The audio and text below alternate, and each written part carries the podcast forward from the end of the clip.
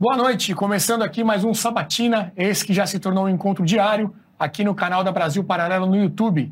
Estamos recebendo personalidades que viveram os últimos 10 anos daquilo que ficou conhecido como a nova direita no Brasil. A intenção é fazer análises, identificar o que deu certo, o que deu errado, tentar entender todo esse período e projetar um futuro. Afinal de contas, existe futuro para a direita no Brasil? Estamos fazendo esses programas, conversando com essas pessoas porque na próxima segunda-feira, dia 13 de março, vamos lançar a nova eh, trilogia da Brasil Paralelo, A Direita no Brasil. Uma trilogia que vai justamente se aprofundar em todo esse tema, relembrar muitos momentos, desde o início de tudo, lá em 2013, passando pelas manifestações pelos 20 centavos, pelo impeachment da presidente Dilma, Operação Lava Jato, a ascensão e queda de Jair Bolsonaro, até culminar nos atos ali de 8 de janeiro.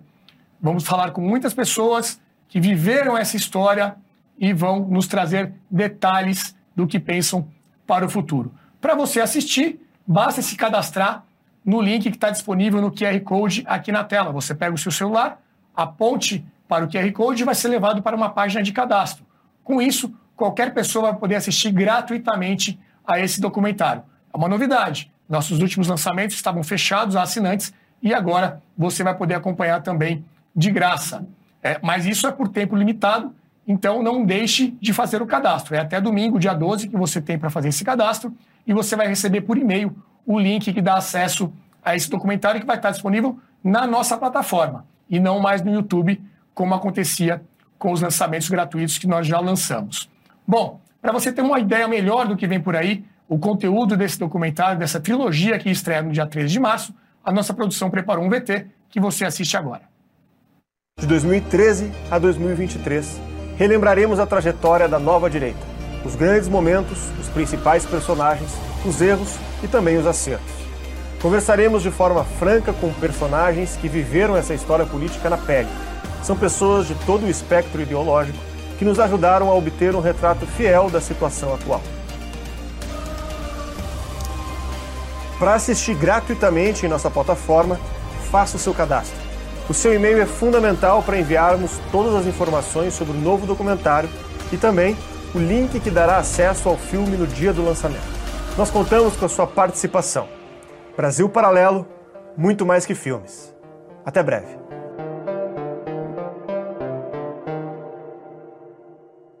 É isso aí, faça o seu cadastro até domingo, dia 12, para não ficar de fora dessa nossa estreia. Vou apresentar aqui os outros entrevistadores que estarão comigo neste programa de hoje. Henrique Viana, sócio fundador da BP. Boa noite, Renato. Boa noite. Felipe Valerim, também sócio fundador. Boa noite. Boa noite, pessoal. E Diego Rosa, nosso roteirista aqui na Brasil Paralelo. Boa noite, Renato. Prazer estar aqui com vocês. Muito bem. Estamos aqui hoje recebendo com muito prazer Bia Kisses, ela que é deputada federal, foi reeleita agora no Distrito Federal, advogada, ex-procuradora e uma ativista desse movimento, né? Da nova direita que surgiu com toda a força nesses últimos dez anos. Primeira pergunta, Bia, é mais ou menos na linha do que a gente tem feito para os outros convidados. É, qual a sua, sua impressão sobre as diferenças do que a gente tinha naquele momento, em 2013, para 2023? O que, que mudou no clima, na militância? Como é que está o movimento de, de direita? Como é que ele evoluiu nesses últimos dez anos? Bom, em 2013, eu acho que começou com aquela história dos 20 centavos, eu ainda nem estava na militância. Eu entrei em 2014, mas a gente começou a observar uma movimentação que a gente nem sabia se era de direito ou não. Era uma reivindicação que tinha a ver com a questão aí das passagens. É, e, de repente, o negócio foi tomando um vulto que eu acho que ninguém esperava. Em 2014, eu, o que eu percebi é que muitas pessoas que, como eu, não estavam ligadas antes na política, nem em movimento estudantil, nada disso, né? Que nunca se ligaram nisso, começaram a despertar que algo precisava ser feito. Não dava para a gente continuar de fora da política. E aí foi aquele boom. Eu digo isso porque eu, na época, era procuradora, não tinha nenhuma atividade política, política partidária. E assim como eu, muitas amigas minhas, muitos conhecidos, começaram a sentir uma necessidade de se engajar. A gente não sabia nem direito no quê. O que a gente queria era, de alguma forma, trabalhar para que a Dilma não fosse reeleita. E aí a gente começou a ir para a rua, é, ir para frente do Congresso, que era um lugar meio que natural lá em Brasília para a gente ir. E ela foi reeleita, e aí logo depois veio o movimento de impeachment, que começou ali em 2015. E foi ganhando as ruas do Brasil, as pessoas começaram a ir, foi um movimento crescente. E ao mesmo tempo que a gente ia para as ruas, um outro, é, é, outras pessoas que talvez não fossem tão ativistas de rua começaram a se encontrar nos bastidores, né? E a gente começou a participar de grupos, grupos de estudo, e aí começou a vir muito forte a questão do professor Olavo. A gente começou a estudar, ler os livros dele, ter contato. Começamos a fazer as lives, né? Então, por exemplo, eu participei de uma live, na época eu lembro que era com o professor Olavo, com o Jair Bolsonaro, com o Lobão. Eu nunca tinha participado, de repente estava numa live dessas. E a gente começou a ir tanto para as ruas como para as redes, como para grupos de estudos, né? É, a coisa foi crescendo, crescendo, crescendo e deu aquele estouro que foi na época do impeachment. E isso acabou fazendo com que muitas pessoas entrassem para a política também. Em 2016, algumas pessoas é, for, concorreram né, para vereadores, aqui em São Paulo teve é, muito isso, e em 2018, um grupo já grande de ativistas entrando para a política. Agora a gente está num momento que a gente percebe que é um momento de apreensão. Muitas pessoas que estavam nas ruas hoje ainda estão até presas por causa do, do movimento do dia 8. A gente sabe que lá nesse movimento teve pessoas que foram para quebrar, foram para partiram para o vandalismo. A gente nem sabe ainda quem são essas pessoas, por isso a gente quer fazer a CPMI para esclarecer tudo. E, mas muita gente estava lá porque estava acostumada a ir para a rua se manifestar, pessoas absolutamente pacíficas, né, que foram, é, que estavam lá naquele momento, no dia errado, na hora errada, vamos dizer assim. É, e hoje as pessoas estão assustadas. Então, lá atrás eu noto, primeiro, as pessoas começaram a vir, começaram a ficar empolgadas. Hoje vê que as pessoas estão mais recolhidas e querendo observar o que está acontecendo, até onde você pode ir, o que você pode falar, o que você não pode falar. Lá atrás não tinha isso. A gente estava sentindo aquele fogo da, é, da liberdade, sabe? De você fazer algo né, que para muitas pessoas foi inédito, como ir para a rua, é, se manifestar.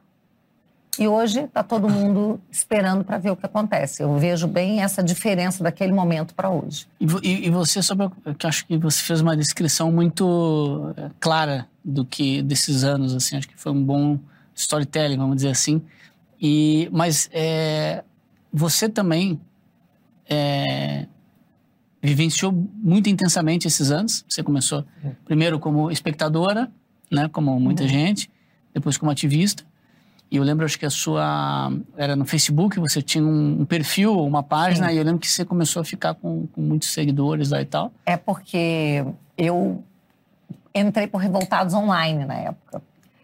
Que era uma página que eu, assim, a princípio eu nem conhecia. Eu comecei na rua e aí eu encontrei o Marcelo, que era o fundador do Revoltados Online, e a uhum. Meire Lopes, que era sua esposa na época também, estava com ele no Revoltados Online.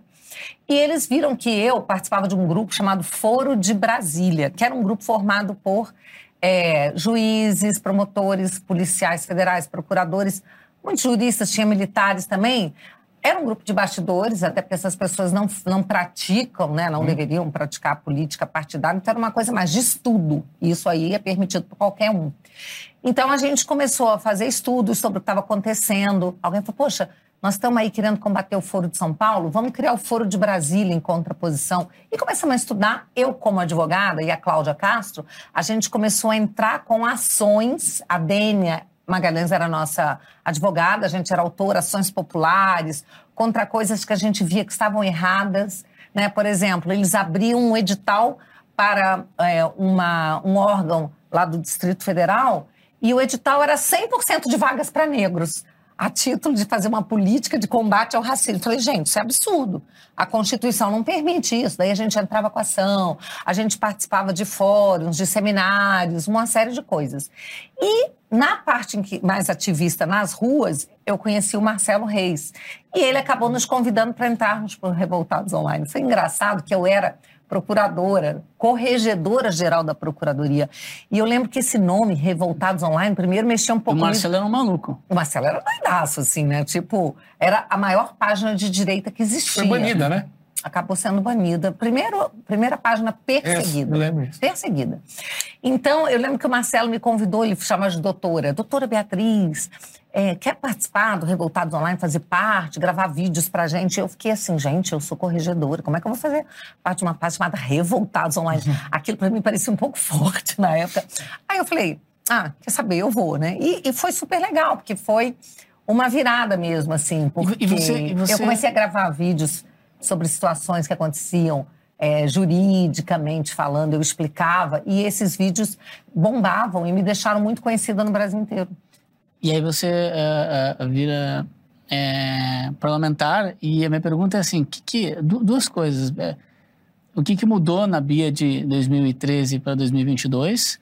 E se você é feliz e, e, ou se arrepende da decisão de ter mudado de carreira, vamos dizer assim. Carreira não, né? Quer dizer, fez um, uma decisão de, imagino que vocacional, mas até de vida mesmo, de vida, né? né? Totalmente, né? Bom, é difícil é, falar de arrependimento. Eu não tenho arrependimento. Dizem que a gente se arrepende do que não faz, não do que faz. Isso tudo é vida vivida. Então, zero arrependimento. Mas a gente olha para trás e, e vê assim muito aprendizado, muitas coisas que a gente poderia ter feito diferente. Não que seja arrependimento, eu acho que é aprendizado mesmo né? Que a minha vida virou de cabeça para baixo, assim. Eu tinha uma vida muito tranquila, uma carreira super bem sucedida como procuradora do DF, era a carreira dos meus sonhos. O dia que eu passei nesse concurso, eu falei: Isso é que eu quero fazer até me aposentar. Eu fiz, porque depois eu resolvi me aposentar para entrar na política. É... E era uma vida muito tranquila, uma pessoa muito respeitada no meio jurídico. Para vocês terem uma ideia, né, eu, eu, eu, ocupei todos os cargos da procuradoria, assim, de procuradora-geral adjunta, chefe da maior procuradoria, coordenadora da execução fiscal, fui coordenadora dos tribunais superiores. Então, eu coordenava a equipe de procuradores, os mais top, que atuavam junto ao Supremo, STJ. Muitos desses ministros foram meus professores, não os atuais, mas os uh, anteriores foram meus professores. É, eu fui assessora no Supremo Tribunal Federal. Então, eu era muito respeitada no meio jurídico. E o que a gente percebe é que hoje, diante dessa circunstância é, do, do nosso ordenamento jurídico está sendo tão atacado também, a Constituição, as leis, hoje tem um novo meio aí de, de se fazer a atividade jurisdicional, que não é aquela que eu aprendi nas, nos bancos escolares, que eu aprendi no curso de direito, nem que eu pratiquei durante 24 anos como procuradora, né? Hoje é, surgiu um movimento lá no Rio Grande do Sul, botar a culpa aqui nos gaúchos. Hum, o direito, o direito achado nas ruas, e isso foi tomando conta, é esse ativismo judicial. E você também perdeu esse, esse espaço, quer dizer, essa, essa, de certa forma, vamos dizer assim, esse prestígio Sim. por conta das suas posições. Sim, é isso que eu estou dizendo. Isso imagino que deva ser um. É, porque eu, no momento que eu decidi para a política, eu estava fazendo o que é próprio dos políticos: se manifestar, é, é, você colocar o seu posicionamento, você debater. Então, num, é, numa república e numa democracia sólidas, isso é uma atividade respeitável, né? Só, e de muito prestígio. Só que aqui no Brasil, né, o que está acontecendo é que parlamentar não pode mais defender, dependendo do seu espectro político, né? Você não pode Sim. defender suas ideias, você não pode debater, você não pode questionar, que isso passa a ser uma atividade altamente perigosa, atividade de risco. Enquanto você tem juízes, magistrados aí que estão fazendo política partidária. Então, assim, tudo virou de cabeça para o ar. E o que eu quero dizer é que hoje eu não me sinto mais segura. Eu, e, e, na verdade, os brasileiros não estão mais seguros, né? Porque não existe mais segurança jurídica, infelizmente. Eu, já, eu já passo aqui, estou monopolizando a pauta aqui, mas é porque me interessa muito essa, essa trajetória sua. É, para fechar, você hoje com certeza tem uma vida mais desconfortável, mais difícil, é, com certeza é, é, não é, é mais difícil do que Saiu da zona de conforto. Saiu da zona de conforto, mas você era mais feliz procuradora, super respeitada, etc e tal, ou hoje é mais feliz, ativista, com inseguranças, Deixa etc? eu te falar uma coisa. Eu, é uma coisa da minha natureza. Eu sou uma pessoa feliz, tá? Eu não sou uma pessoa infeliz, eu não sou uma pessoa deprimida, eu sou uma pessoa feliz. Mas hoje eu enfrento muitas dificuldades que antes eu não enfrentava. Então eu era uma pessoa que eu não tinha inimigos. Antes de eu me tornar política, eu não tinha inimigos. Eu sempre fui uma pessoa que valorizei muito é, a paz, a paz de espírito. Eu sou mestre de reiki, mestre de meditação. Então, você poder ter paz, ter tranquilidade de espírito, isso sempre foi um valor para mim, muito importante. E eu tinha isso na minha vida, tive isso a minha vida inteira. É, com a minha família, com tudo. Né? Eu consegui construir uma, uma vida é, tranquila. Tá? É, na política, isso virou de cabeça para baixo. Então, eu comecei a ser muito amada por muitas pessoas, muito admirada, muito querida e, ao mesmo tempo, muito odiada por outras pessoas. Pessoalmente, eu até não sinto tanto isso, porque ninguém chega na minha cara e começa a bater o dedo na cara e começa a me xingar. Isso não acontece na rua. Eu sou muito assediada pelos meus fãs, pelas pessoas que gostam de mim. Recebo muito carinho, um abraço, uma foto, isso e aquilo. Mas os haters vêm nas redes sociais, como se diz aí, de com força. Né? Aí, tipo, você é o pior verme que existe na face da terra. Nesse nível, assim, sabe? Você tem que sente. morrer, tem que ser presa. Sim, você começa no início, fica um pouco assustado com a violência, sabe, que vem. Aí você vai aprendendo, foi aprendendo a dar bloco, é o culto e bloco, é o culto e bloco. Mas antes disso, você passa um tempo que você você fala assim, não, mas o que, que é isso, né? Aí você entende que não, não, tem isso, isso não sou eu, né? Isso, assim, as pessoas estão projetando em mim, né? Um ódio que elas têm aos, conservador, aos conservadores, à direita. E eu sou aquela que tô, né? É, é, eu tô representando isso. Então, esse ódio vem para mim e eu tiro, quero tirar. Então, é o culto e bloco, é o culto e bloco, tudo bem.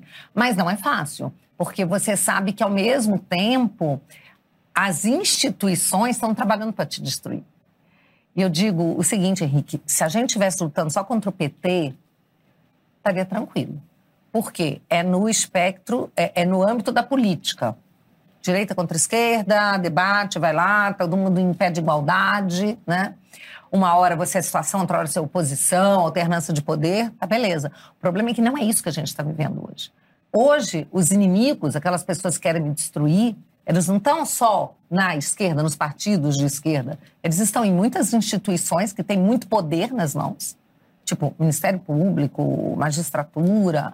É, eles estão na mídia, que deveria fazer um papel né, de informar e que hoje desinforma e não atua mais é, é, reportando, é, trazendo informação. Mas a mídia que se tornou parte desse processo, se tornou ativista, se tornou militante e quer calar e destruir é, quem não pensa como eles. Né? Então, assim, é muito dura essa vida. Aí que eu digo, as grandes dificuldades não são por, de repente, eu ter um espírito fraco, eu não estar tá disposta a ir para a guerra. É porque você está brigando contra algo muito grande. E essa luta não é só no Brasil, é uma luta que vem de fora tudo isso que acontece no Brasil está acontecendo em vários outros países. É um movimento globalista de calar o conservador, de calar quem é de direita, de censurar, de nos acusar de crimes que nem existem, que não foram tipificados. Então, você me pergunta se era mais feliz antes? Não, eu tinha mais paz de espírito. Eu continuo sendo uma pessoa feliz, mas eu tenho hoje em dia muitas angústias que antes eu não tinha. Bia, aproveitando é esse gancho da tua carreira antes e depois que você virou parlamentar. Você passou, se não me engano, mais de 20 anos como procuradora, né? Sim. né? E, passou por, enfim, vários períodos, né? Todo o governo do PT e, e até governos anteriores e tudo mais. Qual que é a sua avaliação, assim, é, sobre o aparelhamento dentro dessas instâncias, né? Ministério Público, outras instâncias da Justiça. Como é que você avalia isso, tendo né, uh, participado lá tanto tempo dentro do, da, da esfera jurídica? E, e, você percebe que, assim, algo tem sido feito ou foi feito nos últimos quatro anos de efetivo é, para, enfim, é, é, é, atenuar essa influência ou, enfim, né? Como é que é, você só complementando, isso? aparelhamento via indicações ou pela formação mesmo da, das pessoas que ocupam esses cargos? É, eu diria que esse aparelhamento, ele é muito grande. É uma coisa assustadora. É, grande parte hoje do Ministério Público é de esquerda. Mas não é só uma coisa assim. Se a pessoa fosse de esquerda, mas isso fosse uma, uma visão do mundo que ela tem, mas ela fizesse o seu trabalho como a Constituição manda, sem ativismo político, de forma isenta, olhando a lei, interpretando a lei, estaria tudo certo, porque cada um pode ser Todo o que mundo quiser. tem, né? Todo mundo tem liberdade, né, de ter sua visão do mundo. O problema é quando essas pessoas ocupam cargos que têm muito poder e usam desse cargo para impor a sua visão do mundo, a sua ideologia, e se afastam do seu mistério constitucional. Então, hoje a gente vê é, o Ministério Público, ele muito atuante, né? É, militante, atuante no sentido de ativista, militante, e perseguindo. Perseguindo quem, é, quem não pensa como eles, quem não é um representante do progressismo, dessa linha. Juízes também, infelizmente, tem muito. Agora, é, deixar bem claro que nós temos muitos juízes maravilhosos, nós, é, pessoas muito corretas, muito boas, mas infelizmente a grande maioria está doutrinada, tá? Então eu vejo que é, o, é, é grande demais essa é, essa doutrinação que existe, essa tomada das instituições é muito grande. E sem contar a mídia, né? Que aí hoje é difícil você encontrar um jornalista que converse com você, né? É, para entender o que está acontecendo, para escrever alguma não, ele já vem, eles já se colocam como seus adversários. Então isso é muito difícil. E olha que eu sou uma pessoa que converso, que dou espaço, que atendo, né? Os jornalistas, converso com eles. É, mas gente, eu estou vendo assim uma mudança de um tempo para cá, principalmente de um ano e pouco para cá, no último ano do governo Bolsonaro, parece que até pessoas que antes conversaram, conversavam, ouviam os dois lados, deixaram de fazer isso, sabe? Chutaram o pau da barraca mesmo. É, agora, Você acha que isso piorou nos últimos se... quatro anos ou melhorou? Piorou. Piorou. Porque antes eles estavam assim, eles tinham o, poder formal também nas mãos. No momento que eles perderam a cadeira do Planalto, que o Bolsonaro assumiu o poder, parece que eles é, é, falam assim: não, agora a gente tem que ir com tudo. Então, várias conquistas da esquerda foram feitas no governo Bolsonaro, coisa que antes eles não conseguiam fazer.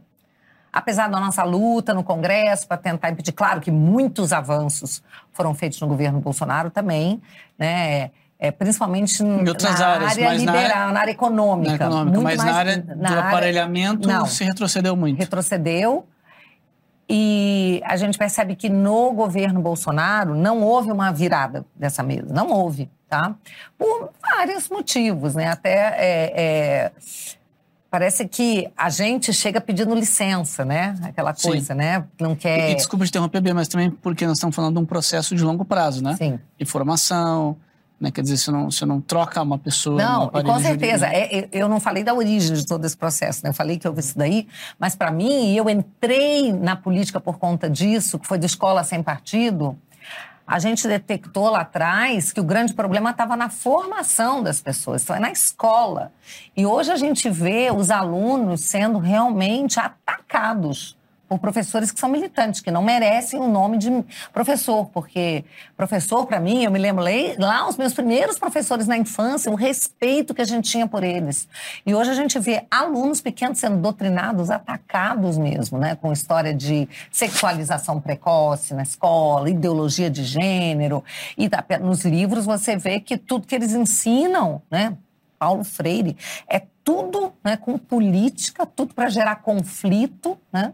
No Rio Grande do Sul, eu lembro que a gente via denúncias de é, alunos novos, né, ou adolescentes, filhos de fazendeiros, que na escola aprendia, aprendia que o fazendeiro era um, um opressor que maltratava os colonos.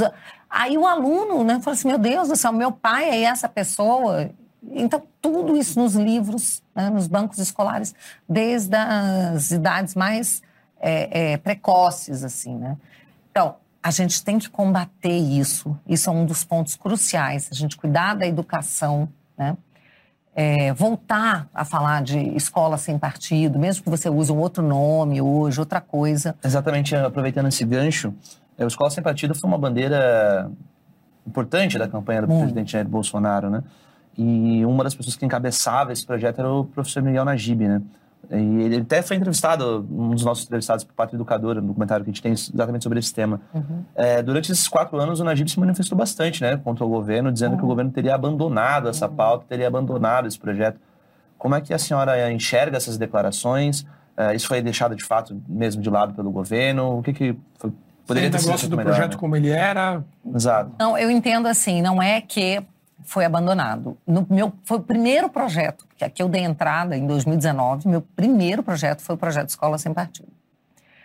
E aí, na época, tinha a reforma da Previdência que precisava ser votada. E o Rodrigo Maia, que era o presidente da casa, ele me chamou e falou: olha, a gente precisa aprovar a reforma da Previdência. Isso é prioridade. Uhum total e absoluta. E se a gente colocar agora o Escola Sem Partido, vai criar uma polaridade tão grande que a gente não vai conseguir aprovar a reforma da Previdência.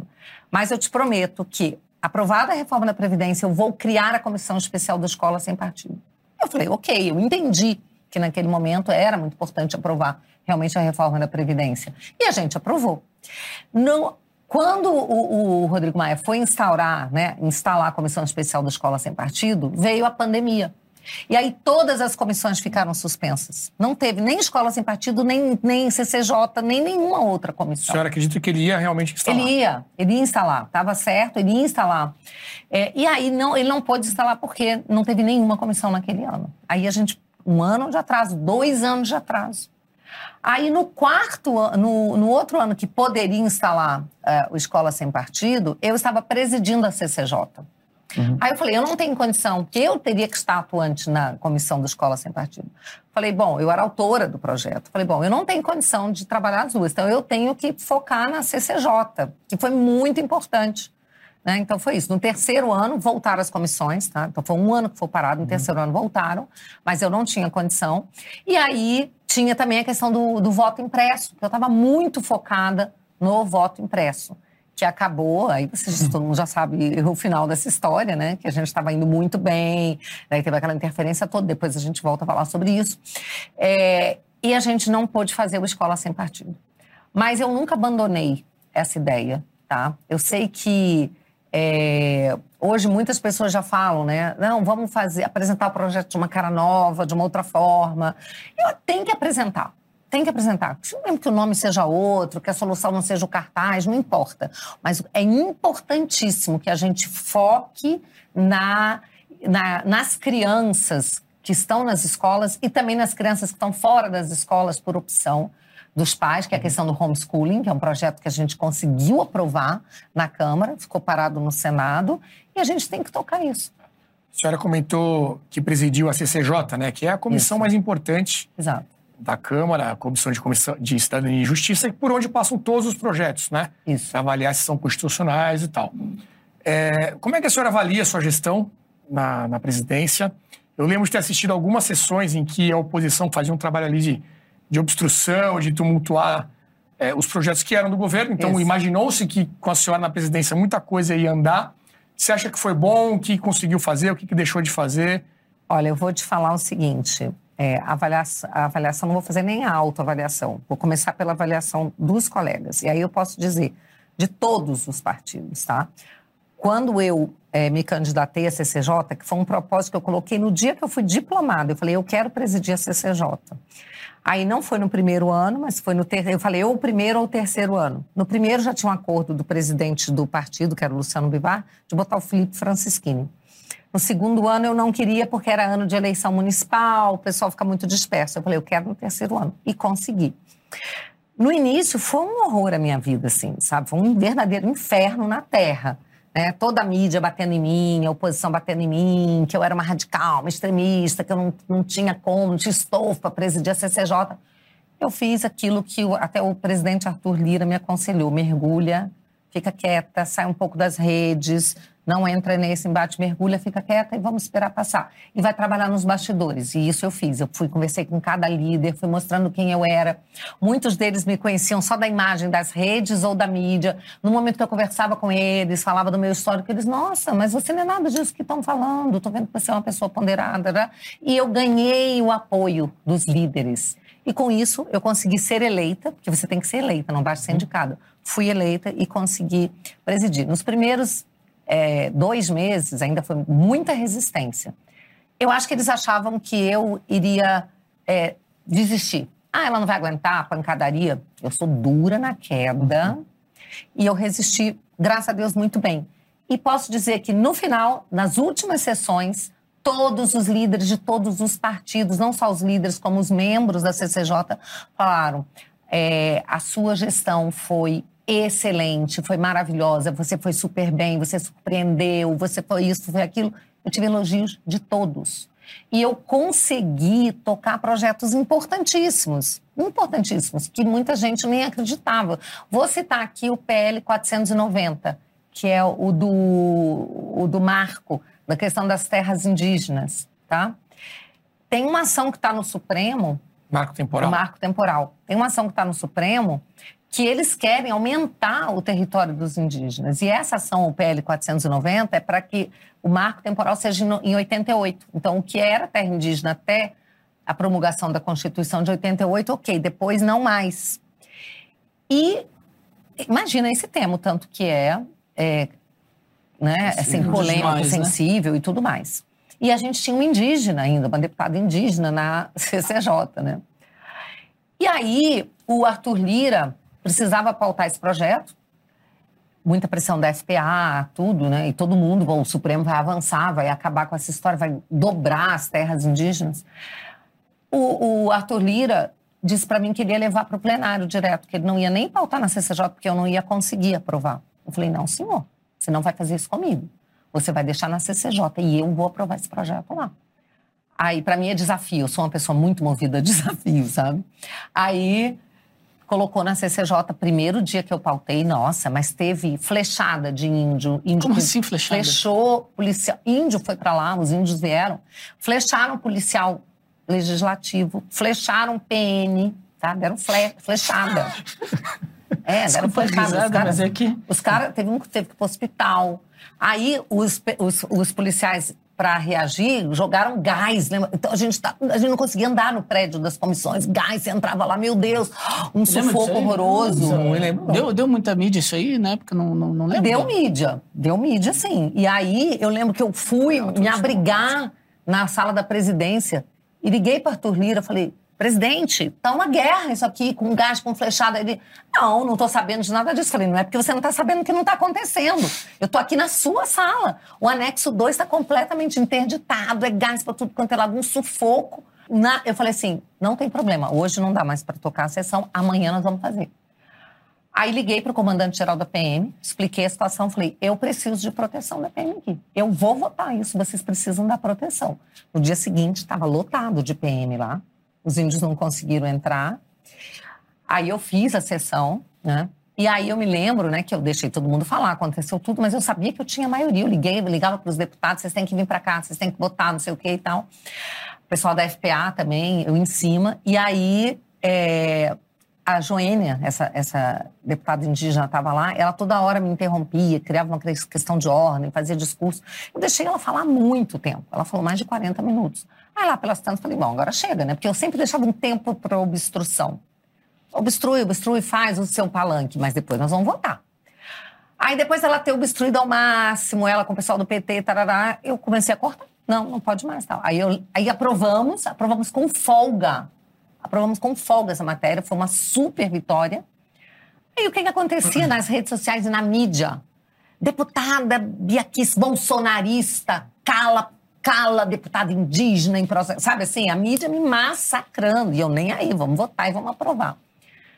Infelizmente, esse projeto até hoje não foi pautado no plenário. Ele precisava ser pautado. Ele é importantíssimo.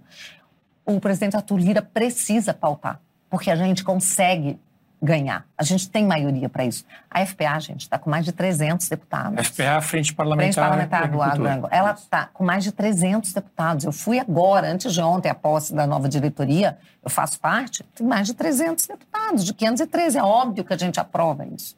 Né? E, depois e aí você afasta a possibilidade do STF decidir. Exatamente, porque o STF já está dizendo que vai dobrar a quantidade de terras indígenas. É uma loucura já é 14% do país para 1%, 1% da, menos de 1% da população.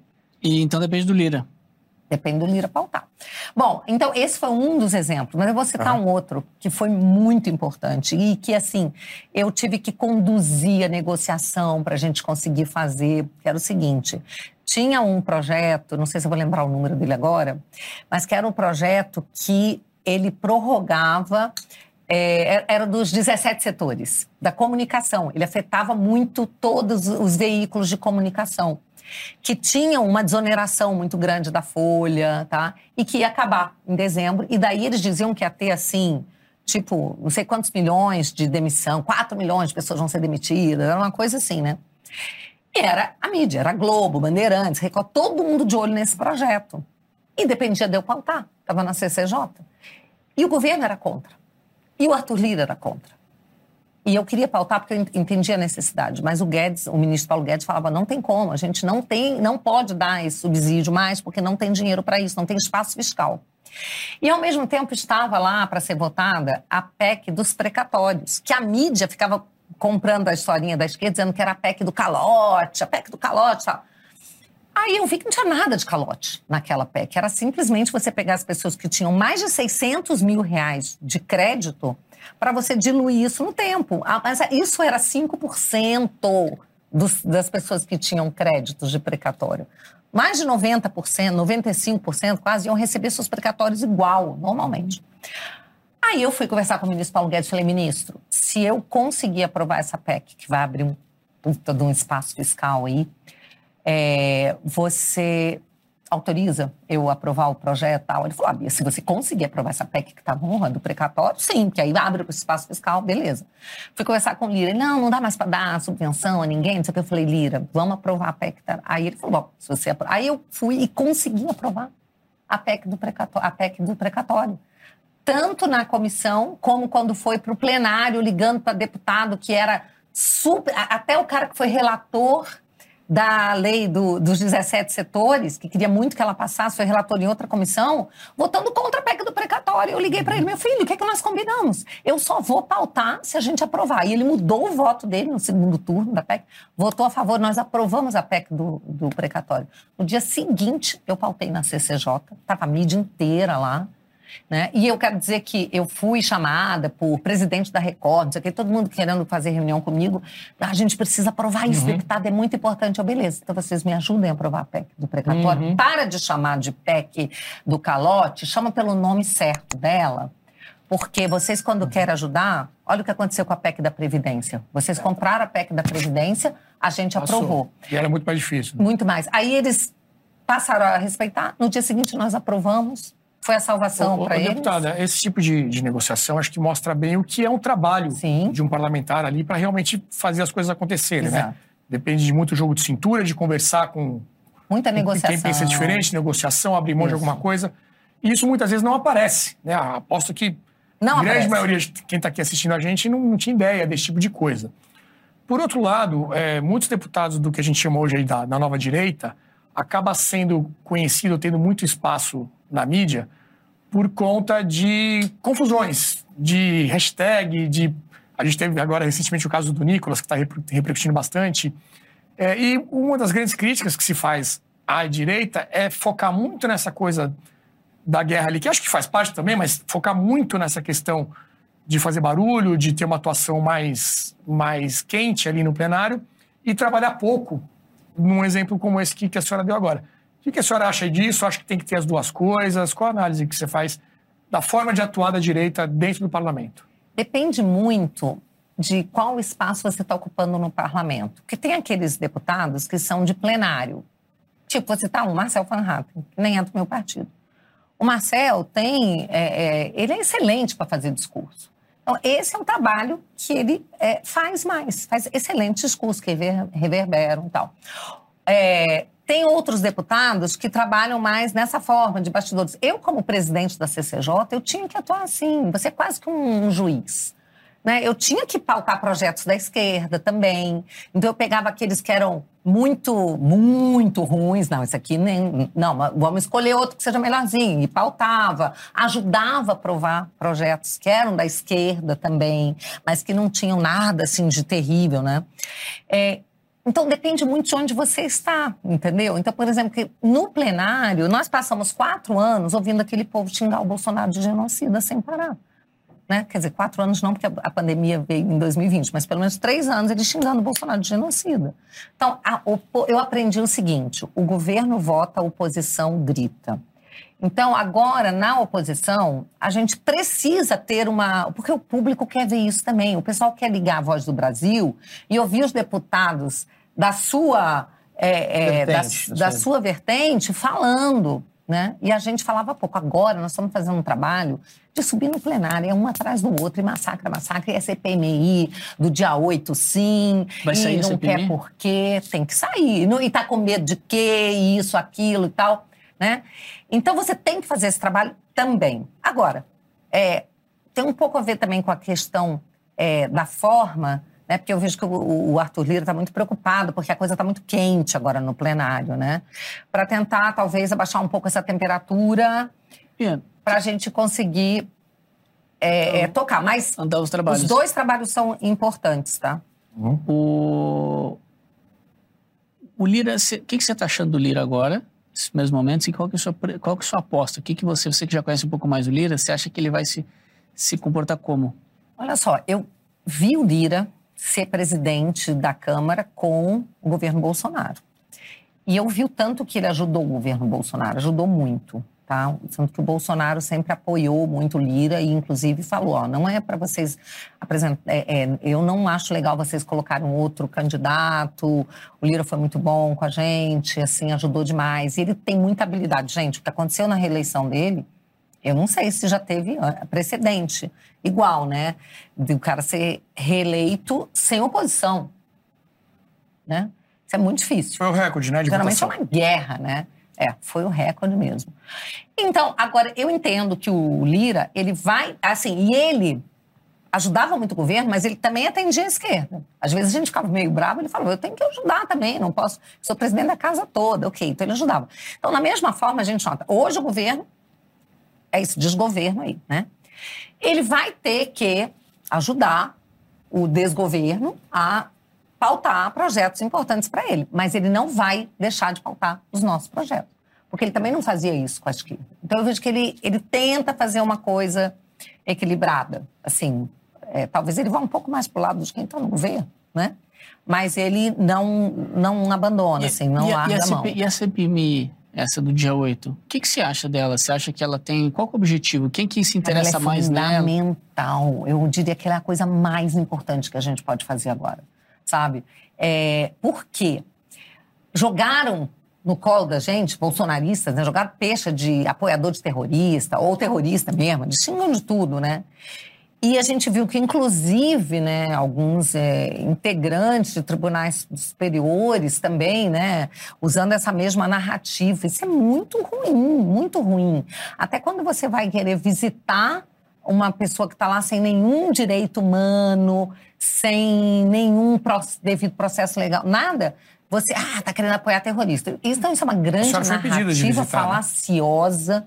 Oi? A senhora foi impedida de visitar. Fui impedida de visitar. Agora, eu requeri ao ministro Alexandre né, que me permita visitar, porque ele avocou para ele, ele decide quem vai, quem não vai. Então, então bom, é, estou esperando que ele me conceda essa graça de eu poder visitar é, as pessoas que estão lá para fiscalizar. Eu sou eu sou deputada federal, gente. Uma das minhas funções é fiscalizar os serviços que são prestados, e aquilo é uma penitenciária, né?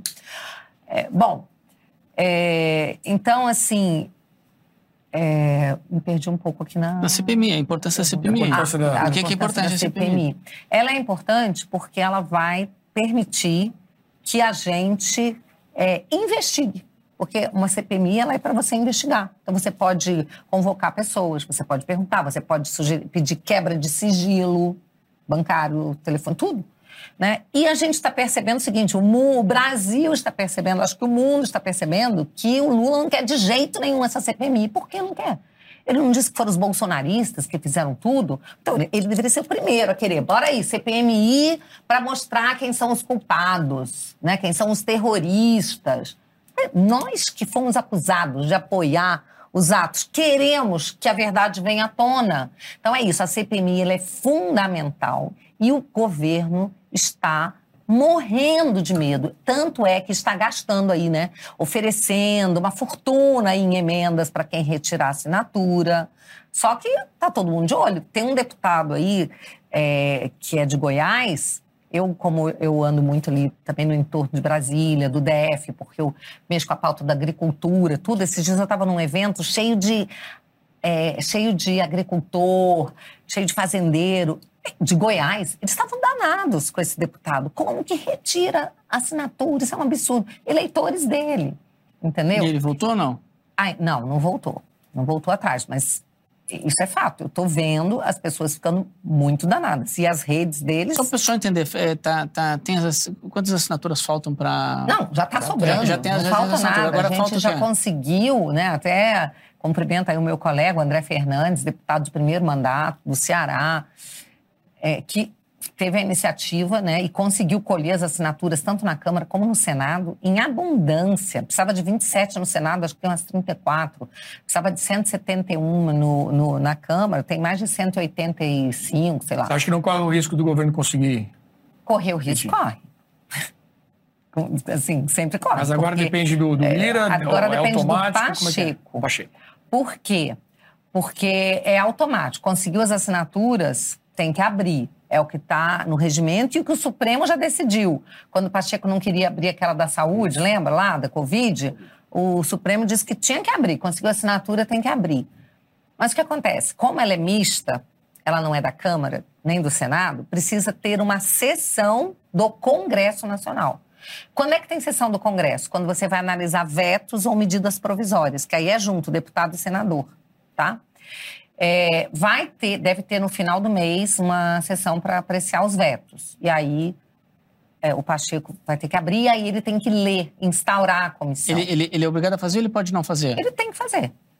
Está no regimento e o Supremo diz que tem que fazer. Então, a, gente tá, a gente tem se acostumado no Brasil a, a, a, a ver todo tipo de, de criatividade, né? Quer Sim, dizer, tudo que, malabarismo. Tudo, tudo né? que é. Oh, não, ele é obrigado a fazer porque é regimento, porque é Constituição. Mas ele é pode lei, não fazer, ele pode, pode até vir uma certo? ordem superior, digamos assim, né, de alguém que diga não faça. Nesse caso, era obrigado até dezembro do ano passado, agora não é mais. Pode. Entendi, pode acontecer pode isso. Pode acontecer, mas a gente espera que não aconteça e nós estamos trabalhando para que isso não aconteça. Então, nós já estamos nos articulando para que um grupo grande de parlamentares, grande, deputados e senadores, que a gente vá pedir uma audiência com o Pacheco, até para ele abrir uma sessão extra não precisa ficar esperando a abre uma sessão do Congresso e instaura essa CPMI Rodando da mesa aqui, Valerinho Diego. Tá. É, Bia, ainda sobre as manifestações no dia 8 de janeiro, né? É, o que, que levou, que autocrítica a direita pode ser, que autocrítica a direita pode fazer para, em termos de discurso, em termos de comunicação, para que isso tenha levado a acontecer aqueles, aquelas manifestações da forma como foi? Né? A senhora acredita que mesmo que tenha, é, muitas pessoas falam infiltrados, né? Qual é a sua visão de deputada sobre os acontecimentos do dia 8? Eu acho que assim, aquele povo ficou sem líder, sem liderança. No momento que o Bolsonaro foi embora e que o Lula assumiu lá a presidência, eu não via muito sentido nas pessoas continuarem ali, mas as pessoas estavam vendo sentido, então eu não falo por elas, né? É, as pessoas continuavam lá esperando alguma coisa ou simplesmente para se manifestar, para dizer, não, nós não queremos um ladrão na presidência, a gente não aceita. Eu sei lá que providência elas estavam esperando, eu não sei. Né? Talvez até, sei lá, uma inspiração divina, qualquer coisa. As pessoas estavam na rua, nem que fosse sem saber o que pedir, o que querer, elas estavam ali uhum. indignadas por desespero. E afinal, todo poder não emana do povo, eles têm todo o direito de estar onde eles quiserem. Bom, é, mas o fato é que eles ficaram sem liderança. E por que eles ficaram sem liderança? Tudo isso foi construído, gente, não foi sem um propósito, não foi à toa. Nós, parlamentares, nós não podíamos nem passar perto dessas pessoas, porque se a gente passasse, possivelmente a gente saía de lá preso. Né? Por quê? Nós estávamos na mira total do, do Alexandre de Moraes, de outros ministros, em inquéritos, ações no TSE pedindo a nossa é, que impedissem a nossa diplomação, que cassassem o nosso mandato, porque a gente estava incentivando atos terroristas, todo esse tipo de coisa. Que a gente estava incentivando golpe, eles não falam em atos terroristas antes do dia 8, né? Golpe militar, sei lá mais o quê, né? E a gente estava simplesmente defendendo o direito das pessoas estarem nas ruas se manifestando pacificamente. Só que nós não podíamos ir até o local onde eles estavam. Porque todos os deputados que ousaram aparecer ganharam novas ações para caçá-los, independente do dia 8, tá? Ok, mas aí acontece o 8 de janeiro. Sim, acontece. Aí mudou todo o cenário. Até o dia 7 de janeiro era uma coisa, tá? No dia 8 mudou todo o cenário. E aí resta uma pergunta: a quem interessa, quem aproveita o 8 de janeiro? E resta outra pergunta: quem não quer saber o que aconteceu no 8 de janeiro? Então, por exemplo, a mim aproveitou zero.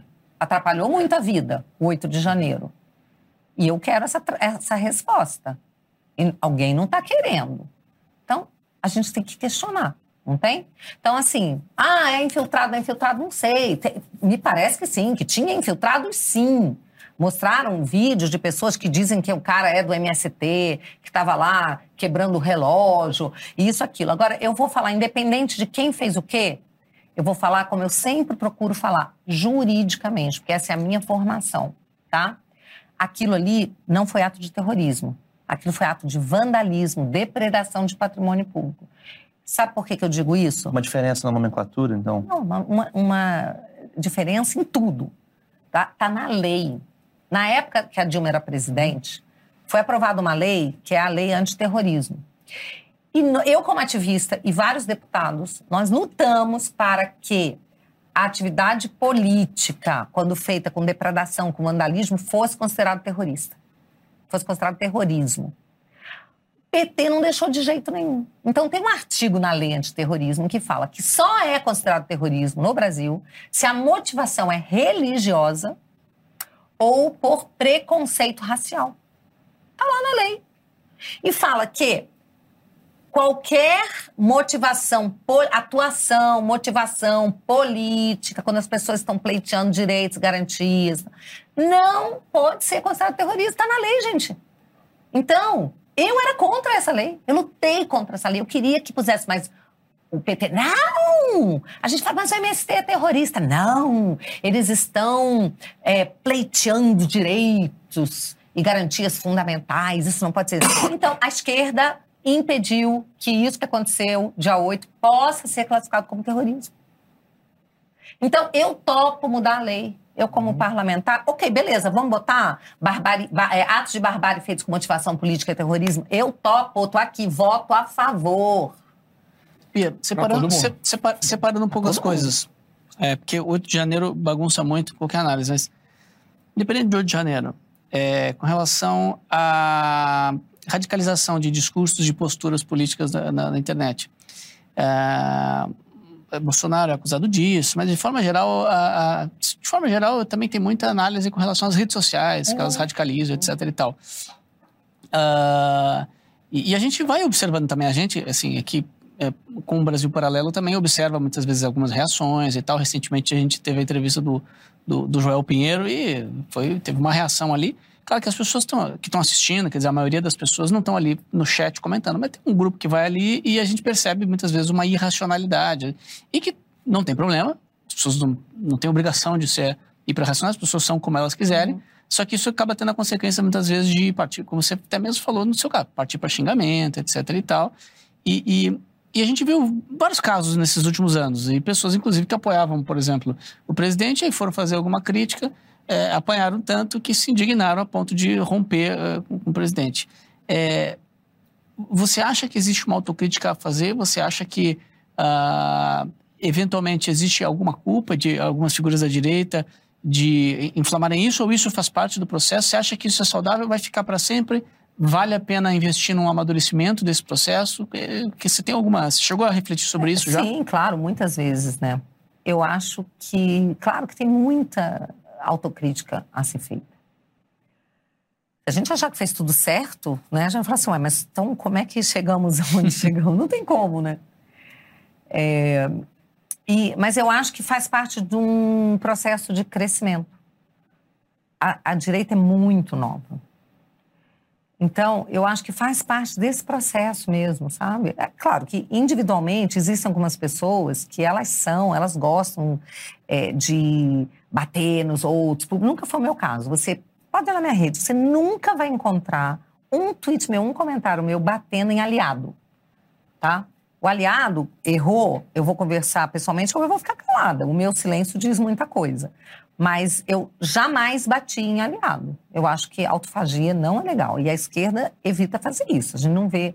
Eles, eles se engalfiam, brigam. E a direita não. Então, eu me lembro que lá atrás, cara, eu acho que em 2015, uma vez, eu vi um, um podcast, sei lá, uma live, que dizia assim. É, é, é, conservadores e liberais, hora do racha. Cara, 2015, a gente estava começando. Aí eu fui e fiz um no dia seguinte, assim, conservadores e liberais. Hora do racho, botei uma interrogação.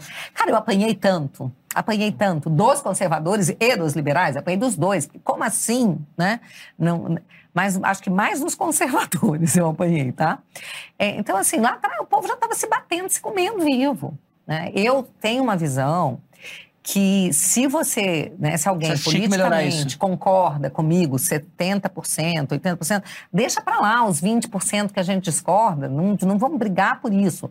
É, ou, ou, vamos brigar na hora de tratar daquele tema, e a gente vai brigar politicamente. Mas, cara, você é meu aliado, sabe? Então, você é meu aliado, e eu vou cada vez querer te trazer mais para o meu lado. Né? Quem sabe até mais tarde, se for o caso, conseguir te mostrar que eu tenho mais razão que você naquele outro naquele outro percentual, ou você me convence que eu estou errada. Mas o povo não, briga por causa de 1% de discordância. Isso é uhum. insano. Eu acho que faz parte do aprendizado. E até as pessoas que são mais inflamadas e briguentas têm que aprender que, cara, é, fogo amigo é a pior desgraça que tem. Estão numa guerra, e nós estamos numa guerra. É, não pode ter lugar para esse tipo de coisa. Mas eu acho que faz parte do aprendizado, acho que vai melhorar, sabe? Porque a gente está isso que eu queria aproveitar. Se lascando muito com isso. Esse assunto para perguntar. Nas cordas. Eu, eu, eu, perguntei isso pro, pro Luiz, mas eu queria saber a sua visão também sobre isso. Que você colocou aí, né? É, conservadores e liberais, é a hora do racha e tal.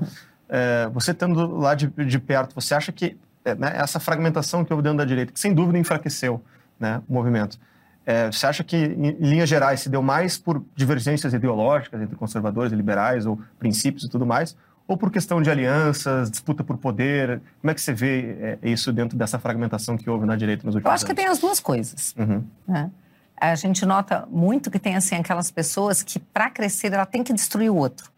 Ela não, não consegue crescer sozinha, não tem luz própria. Então, é, sendo que isso é uma, é uma grande bobagem, né? É, mas acontece. Então, tem pessoas que ficam inventando intrigas, porque elas têm um interesse, né? ela ocupar o lugar daquele que está lá. Protagonismo, né? É, isso acontece muito Sim. também, tá? Mas tem também muito essa coisa da ideologia. Acho que a intriga chama atenção e às vezes faz algumas pessoas crescerem. É, com disso. certeza. Uhum. E que não é o meu perfil, tá? É, mas tem pessoas que crescem dessa maneira, né?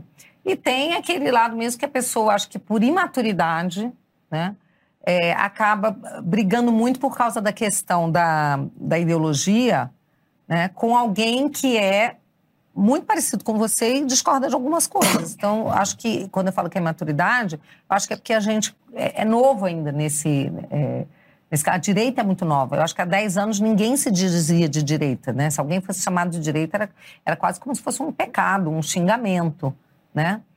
É, e, e, mudou. Também não existe toda uma formação aí, essa turma do nada. Ontem eh, despertou e virou é, também. E aí eu tenho que dar os parabéns a vocês, né? Porque vocês fazem um trabalho sensacional, o Brasil Paralelo, de formação mesmo, né? de mostrar isso para as pessoas, de trazer a verdade. Eu até assim achei, cara, super injusto, né? Quando vocês foram taxados de bolsonaristas, foram desmonetizados, vocês nunca foram bolsonaristas. Então aqui vocês sempre tinham aquela linha mesmo, né? De, é, de combater exatamente a doutrinação, de combater a mentira quando você vai passar uma informação.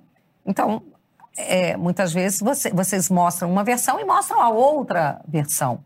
Né? E vocês fazem um trabalho fantástico. Eu sou e, mega admirador. o próximo lançamento desse trabalho é agora na segunda-feira, dia 13 de março, um documentário, uma trilogia sobre tudo isso aqui que a gente está falando. Os rachas na direita, o futuro do movimento, uma autocrítica sobre tudo o que aconteceu. Você assiste em A Direita no Brasil, três episódios, que vai estar disponível gratuitamente para quem se cadastrar através do link disponível nesse QR Code aqui na tela. Pega o seu celular, aponte para o QR Code, você vai cair numa página de um cadastro ali rapidinho para receber todas as informações e o link que dá acesso à nossa plataforma, onde vai estar esse, esse documentário. Vai aqui pelo código da tela ou então pelo link na descrição deste vídeo. Vamos reviver toda essa história, conversar. A Bia, inclusive, é uma das entrevistadas do documentário, para fazer uma análise, tirar lições, entender o que deu certo, o que deu errado e projetar o futuro do movimento da direita no Brasil. A nossa produção preparou um VT que você assiste agora e daqui a pouco a gente, aqui, a gente volta aqui com mais sabatina. Das manifestações pelos 20 centavos em 2013 ao 8 de janeiro de 2023. Nosso novo documentário vem para responder uma pergunta incômoda. Afinal, existe um futuro para a direita no Brasil? A trilogia estreia no dia 13 de março no streaming da BP para todo o país. E agora temos uma grande novidade. Diferente das produções anteriores que eram lançadas exclusivamente para os assinantes no aplicativo ou gratuitamente no YouTube, essa será a primeira vez que faremos um lançamento gratuito em nosso próprio aplicativo.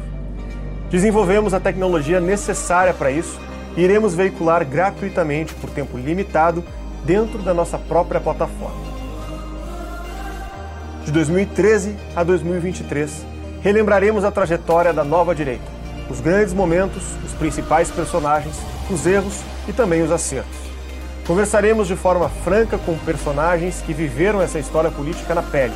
São pessoas de todo o espectro ideológico que nos ajudaram a obter um retrato fiel da situação atual. Para assistir gratuitamente em nossa plataforma, faça o seu cadastro. O seu e-mail é fundamental para enviarmos todas as informações sobre o novo documentário e também o link que dará acesso ao filme no dia do lançamento. Nós contamos com a sua participação. Brasil Paralelo, muito mais que filmes. Até breve. É isso aí, faça o seu cadastro, são mais três dias para você se cadastrar e assistir gratuitamente esse novo lançamento que vai estar disponível dentro da nossa plataforma. Não é, não é no YouTube, ou seja, se você não fizer o cadastro, não vai conseguir assistir. Henrique, contigo. É, eu, é importante salientar isso porque é a primeira vez que a gente vai lançar é, um documentário é, gratuito na nossa plataforma própria, na, com a nossa tecnologia. A gente já lançou muita coisa gratuita, é, mas sempre no YouTube, né? Se o público vai se cadastrar para assistir e vai estar tá lá é, disponível. Quer dizer, então aquilo que os, os uh, geralmente hoje em dia é só para os assinantes vai estar tá lá disponível para quem quiser e se cadastrar. Né? Hoje são mais de 500 mil assinantes na Brasil Paralelo que proporcionam todo esse trabalho. Né? Mas você vai ter a oportunidade de estar lá, sem precisar ser membro, para ter lá sua, sua, sua amostra grátis, vamos dizer assim, né? e depois virar membro. E, e, também aproveitar aqui que a Bia deu essa deixa, né? falando da. A Bia nos conhece já desde o início, né? desde que a gente estava começando, desde antes do nosso primeiro lançamento. E eu lembro até do vídeo que a Bia fez uma vez no YouTube, é, dizendo quem financia Brasil Paralelo, quem está por trás, está da por trás quem está por trás do Brasil Paralelo. Porque vídeo bombou, né? Desde o início existe essa, desde o início existe volta e meia surge essa polêmica porque a gente procurou fazer um trabalho é, é bonito, profissional e tem, sempre gera assim, olha, tem muito dinheiro aí por trás, né? E, e, nunca teve, na verdade, hoje tem o nosso, né? O dinheiro que a gente é, gera aqui com as nossas assinaturas. E ano passado a gente, é, ano passado, Bia, é, no nosso canal aberto para nossos para nossos espectadores, é, não os membros gratuitos, né? Nós tivemos uma média fixa e um mínimo todo mês de 7 milhões de espectadores uh, ativos todo mês no nosso canal. Então esse é e eu já aproveito aqui e faço só uma uma pergunta é, ainda naquele naquele tema depois do meu merchan aqui naquele tema do da, da direita do amadurecimento nós estamos falando do amadurecimento que o público como um todo precisa buscar os movimentos precisam buscar os ativistas etc e tal mas eu pergunto, é, nós estamos aí, digamos aqui, na segunda leva de parlamentares no Congresso é, com, com, essa, com a nova direita presente, né? quer dizer, ativistas que viraram parlamentares. Teve em 2018 e agora 2022. É, a gente sabe da dificuldade que é a, toda a articulação que precisa ser feita, a questão dos partidos, que também é difícil, a direita, de forma geral, ocupa lugares em partidos, mas não tem um partido. Como é que está hoje isso? Você vê uma boa perspectiva? Os, os parlamentares têm conversado, é, vocês têm conseguido se organizar? Existem reuniões, existem grupos? Como é que está esse... Super legal você fazer essa pergunta, porque a gente teve que virar a chave, né? A gente que já estava no outro mandato de base do governo, e aí você ficar tranquilo, porque o que vem do governo, normalmente você vota a favor. É muito difícil você votar contra alguma coisa, você precisa de menos, digamos, menos preparação. Ah, veio do governo, é aquilo que é para fazer, não sei o quê, você vai lá e apoia, tá beleza. Mas quando você é oposição, meu amigo, você tem que se preparar muito, você tem que ter argumentos para destruir aquilo ali, para ser uma pedra no sapato. Né? Então, nós estamos, e aí tanto os parlamentares que foram reeleitos do nosso grupo, como os novos que vieram, e a gente teve, assim, graças a Deus, né, uma leva boa de novos parlamentares de direita que chegaram. É, então, a gente, toda, toda terça-feira, a gente tem uma reunião é, cedinho para a gente combinar, né, assim, qual é a pauta que a gente... Quem é a gente? É, então, vamos colocar aí, Vocês por exemplo. falar também? É. Posso. Não, não tem problema não. É o pessoal do PL, mais alguns que não são do PL de outros partidos. Então, vamos falar assim, o nosso líder da oposição agora é o Carlos Jordi, do PL do Rio de Janeiro.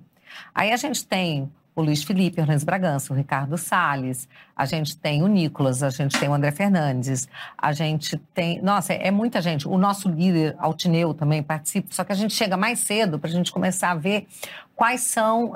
Eu falei pouca gente aqui só para Uhum. ilustrar, Sim, tá? Mas são uns 30. Claro, claro. São uns 30 aí, tá? A Cristonieto, do Rio de Janeiro, que é a maior é, guerreira e pró-vida que a gente tem, maravilhosa. Carol Detone, que vocês conhecem bem também. Muita gente boa. E a gente se reúne para ver, inclusive, qual é, é, a- narrativa da, é, daquela semana. Então, por exemplo, ó, o Lula está impedindo a CPMI, está dando dinheiro, né? Ou o ministro do turismo né, foi lá no leilão do cavalo. Então, a gente separa quais os fatos mais importantes e o que a gente tem que bater. Nós temos que bater nisso.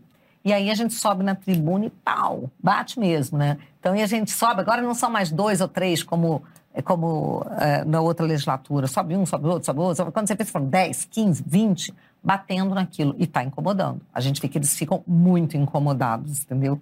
Porque essa, isso que a gente fez com a CPMI, da gente bater, bater, bater, fez com que rapidinho a gente conseguisse as assinaturas, porque isso ficou ali sendo falado no plenário e mostrando que quem não quer, porque não quer transparência, porque tem algo é, de- a, a dever, não sei o quê, por isso teme. Então, assim, está sendo bem bacana, a gente está se organizando e a gente aprendeu isso com a esquerda, tá? Porque a gente viu o seguinte, nos outros anos, eu lá na CCJ, a gente viu, cara, impressionante, né? Todos eles chegam e batem a mesma tecla, é o mesmo discursinho, aí vai para o plenário, é o mesmo discurso em outra comissão. Aí um dia, a Glaze Hoffman esqueceu um papel em cima da mesa, aí um dos deputados foi lá, sentou e viu, né? Orientação que vinha para eles, falar tal frase, fazer tal... Tudo orientado, entendeu? Não era nada da cabeça ali do deputado, não. Já vem orientação do partido, o que, que eles têm que falar, que frase, qual é a palavra-chave, tudo. A gente, ah, assim que eles fazem, né? Então, interessante, né?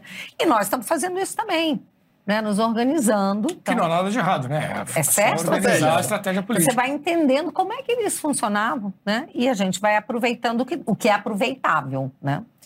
E a gente está fazendo isso também. Então, isso é muito legal. Aí, depois dessa pauta que é nossa, né?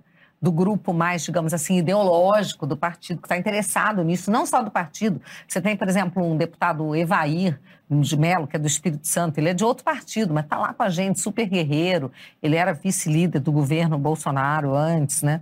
Ah, esqueci de mencionar aí o Sanderson também, a Carla Zambelli, o povo todo. Bom, é, a gente, depois disso, tem a reunião da pauta da semana. E o líder traz para gente o que é que o Arthur Lira está propondo pautar, que depois vai ter reunião de liderança para escolher a pauta. Aí a gente conversa, todo mundo, não, isso aqui a gente não tem como ser a favor desse projeto. Aí o, o Altineu, que é o nosso líder, vai pedir a- a retirada de pauta, ou a gente se organiza para votar contra, ver os argumentos, entendeu? Ah, isso aqui dá para a gente negociar, isso aqui se tirar tal artigo, a gente pode votar a favor. Então a gente discute, a gente conversa ali para quando a gente for para o plenário, ou as comissões vão começar agora também em breve, né? A gente ter os argumentos. Não faltou isso a mesmo sendo situação? Oi? Não seria importante ter feito isso mesmo sendo situação? Você falou que agora estão fazendo isso como oposição. Né? Não, mas como situação, a gente, o, o que era do governo, a gente, sabe, assim, alguma outra vez, É uma muito questão do raro. discurso, os termos a serem usados. Eu acho que isso é mais um papel de oposição, mas claro, a situação pode fazer também. É que nós éramos menos, nós éramos poucos, e a gente estava aprendendo, era a primeira legislatura, Uhum. entendeu? Então, esses, esses que estão chegando agora já estão encontrando Já alguns. Já estão mais experientes. já- então, eles vêm conversar comigo. Aí, aí, Bia, como é que faz aqui? Não sei o quê. A gente já tem o que passar Você acha que o eles. terreno da oposição ele facilita a convergência? É, eu pergunto porque a gente percebia lá em 2018, antes da entrada do Bolsonaro, a impressão que dava é que existia uma convergência maior entre os diferentes influenciadores da direita e tudo mais, né? Logo que o, o Bolsonaro é, entrou no governo, já começou vários rachas internos ali, pessoas que entraram inclusive na esteira do Bolsonaro acabaram virando oposição, enfim, teve uma série de, de conflitos. É, você acha que isso, a- essa convergência se reestabelece agora que a direita vira é, oposição? Ou você acha que. Não, é eu acho que difícil? até pode dificultar, porque é muito melhor você ser deputado da base da situação do que ser oposição. E eu digo assim, em questão de vantagem mesmo, né? Porque quando você é da base, você tem acesso aos ministérios, você tem acesso a vários órgãos públicos, você tem mais facilidade de conseguir que as suas emendas sejam executadas. E quando você está na oposição, os caras querem te deixar sangrar ali, entendeu? Deixar morrer de inanição. Então, assim, agora é bom que a gente tenha né, mais emendas impositivas. Então, todo parlamentar hoje, quando entra, antigamente eram, eram 15 ou 20 milhões no ano. Hoje você tem direito a quase 30, aumentou bem, para você poder executar né, na sua cidade, para sua base. Então, você quer investir num hospital, você quer investir numa escola, você precisa de dinheiro. Você, como parlamentar, as pessoas esperam isso de você. Elas ficam né, te pedindo. Para quem é, é, Aqui no DF não tem, mas, é, por exemplo, nas cidades, lá nos municípios, os os prefeitos. prefeitos. E é função do parlamentar fazer isso. É obrigação fazer. Mas você precisa ser ajudado, né, para que as suas emendas possam ser executadas. É, no governo Bolsonaro, a gente fala assim que é, a oposição nunca, é, nunca recebeu tanto dinheiro, entendeu? Tinha uma coisa assim de. é, não, não tinha essa coisa tanto de castigar, não. Mas no governo Lula, pelo amor de Deus, né? Eles, eles querem comprar os votos e pagar quem vota com eles, né? Então, é mais difícil, tá? Porque já tem gente que está né, querendo, assim, tentado pelo cheirinho aí, né, das vantagens das emendas, já querendo pular do barco, né? Então, é mais difícil. Mas a gente tem que manter unido o nosso povo aí, principalmente os, é, aqueles que são mais opinativos, né? Que são é, mais ideológicos. É, esses aí tem que ficar Eu queria, eu queria Unidos. aproveitar e, e- e trazer uma pergunta um pouco mais aberta. Aí você vê o recorte que se considera mais pertinente. É, a gente falou de vários temas aqui, mas eu queria saber, na sua visão, assim, o principal fator que contribuiu para isso. Né? Nós tivemos 16 anos, quase 16 anos de PT no poder. O povo foi às ruas, né? empenhou uma energia extremamente grande é, é, para mudar essa situação, inclusive você como ativista e né, uma série de, de pessoas que estão aí. É, a direita conseguiu colocar um representante no mais alto cargo, que foi a presidente da República, e quatro anos depois volta o PT. Né? O que, que pode explicar isso? O que, que você considera assim o, o principal, os principais fatores que explicam essa volta tão rápida depois de tudo que a gente passou nos últimos anos? as pessoas não esperavam a vitória do Bolsonaro. Então, não estavam preparados é, para é, o Bolsonaro. Eles achavam assim, não, a gente vai ganhar essa eleição, o Bolsonaro tem menor chance. É, essa era a mentalidade, eu ouvi isso todo mundo. Imagina, Bolsonaro nunca vai passar de um platô de 25%, jamais vai ter mais que 25% dos votos. Então, a esquerda não estava preparada para o Bolsonaro e para a direita não estavam, não estavam é, preparados para a direita tomar as ruas. Nós começamos a ocupar o espaço que era deles. Tá? Por muito tempo foi deles. E eles não estavam preparados para reagir a tempo. Nos quatro anos do Bolsonaro, eles tiveram tempo de sobra para se reorganizar tá? e se preparar para nos combater e combater a permanência do Bolsonaro é, no Planalto, tá? E aí, você tem como o sistema todo se uniu para isso, inclusive a mídia, que foi muito responsável por isso, e nas redes sociais a gente começou a ser perseguido, porque antes as nossas redes eram livres. A gente falava e a gente chegava até as pessoas. As nossas redes começaram a ser censuradas. Então, assim, se a gente postava Lula, amigo do Ortega, Ortega, Daniel Ortega é um ditador na Nicarágua, está perseguindo os cristãos. Opa, fake news. Derruba. E ainda disso, é, complementarmente a isso, vai para o inquérito das fake news no STF. Então a gente começou a ser perseguido. E a verdade começou a não poder ser mostrada. Né? Então, esse processo, ele não foi equânime. Ele não foi justo. E isso, obviamente, prejudicou a reeleição do Bolsonaro. Claro, tem um monte de erros, né? Teve outras situações que atrapalharam também. Eu não estou botando a culpa só no sistema, mas isso teve um peso muito grande. E com tudo isso, Bolsonaro perder só por 2 milhões de votos? Pensa bem, gente. 2 milhões de votos não é nada. Ele perdeu por 2 milhões com todo o sistema contra ele. É, futuro de Jair Bolsonaro. É uma incógnita. Porque ele ainda nem voltou para o Brasil, a gente não sabe quando ele vai voltar. É, o Bolsonaro é um líder, né? Não surgiu ninguém assim como ele, porque, cara, é, ele pode até ter perdido muita gente, muita gente ficou com raiva dele, tá? Mas ainda tem muita gente que tem verdadeira adoração. Olha o que acontece lá nos Estados Unidos com ele. Onde ele vai, onde tem brasileiro, é uma loucura, né? É, mas há uma grande chance dele ser tornado inelegível. Eu não acredito que ele vá preso, porque eu acho que isso geraria uma comoção muito grande. A não ser que queiram tocar mais fogo no parquinho, né? Mas eu acredito que tem uma grande chance dele ser tornado inelegível. E, assim, sem fundamento, tá, gente? Vão ficar inventando coisas para torná-lo inelegível. Porque o sistema não quer o Bolsonaro de volta. De jeito nenhum. E o sistema está atacando qualquer um que, é, que seja apoiador do Bolsonaro, que esteja muito próximo, estamos todos sob ataque. A gente sabe disso. Todos corremos risco. Né? Infelizmente, nós estamos né, assim, num momento de muita insegurança jurídica. Então, o futuro do Bolsonaro, eu acho que é uma grande incógnita nesse momento. Ainda dentro dessa questão de futuro, como você enxerga o futuro da direita como um todo a partir de agora? E como você entende que deve ser feita essa oposição? Eu acho que esse é um momento que a gente precisa de muita inteligência emocional. Estamos vivendo um momento muito difícil. A gente precisa se organizar e entender que o tempo da política não é o tempo da nossa ansiedade. Eu observo que quando Lula estava preso, a esquerda nunca desistiu.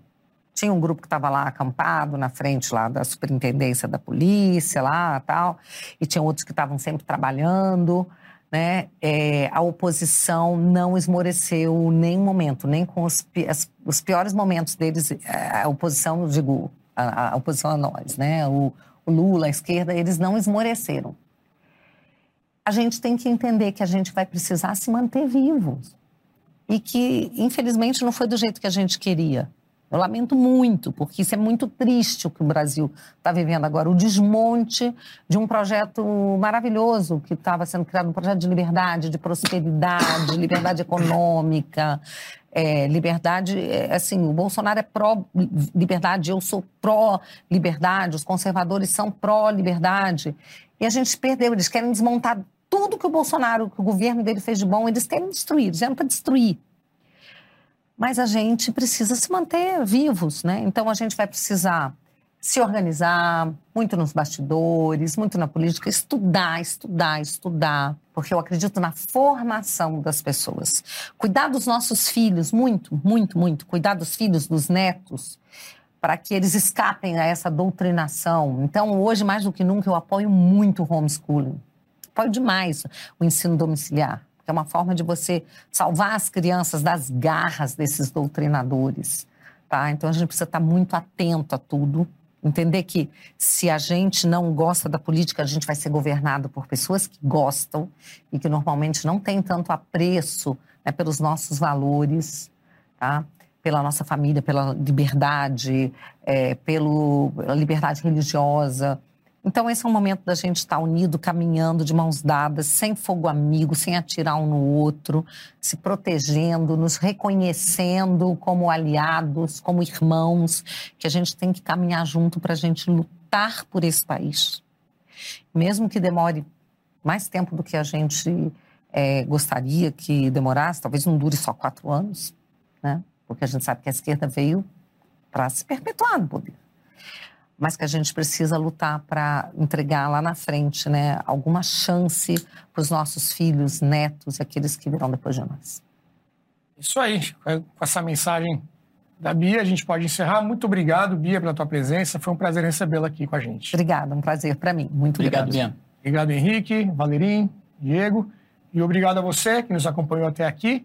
Esse programa está disponível no nosso canal do YouTube e também na nossa plataforma. Já entrevistamos várias figuras que viveram essa história que a gente comentou aqui. E lembrando, segunda-feira, dia 13 de março, estreia A Direita no Brasil, uma trilogia que vai estar disponível gratuitamente para quem se inscrever através desse QR Code aqui na tela. Aponte o seu celular ou então clique no link da descrição, faça o seu cadastro e receba por e-mail todas as informações sobre o lançamento e também o link para o filme para você poder assistir aos três episódios a partir de segunda-feira, dia 13.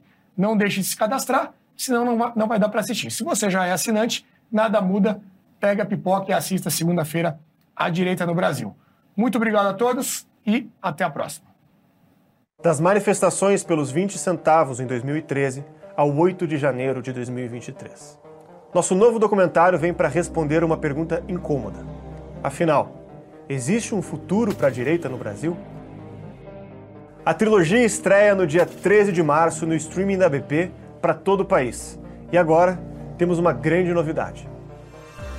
Diferente das produções anteriores que eram lançadas exclusivamente para os assinantes no aplicativo ou gratuitamente no YouTube, essa será a primeira vez que faremos um lançamento gratuito no nosso próprio aplicativo.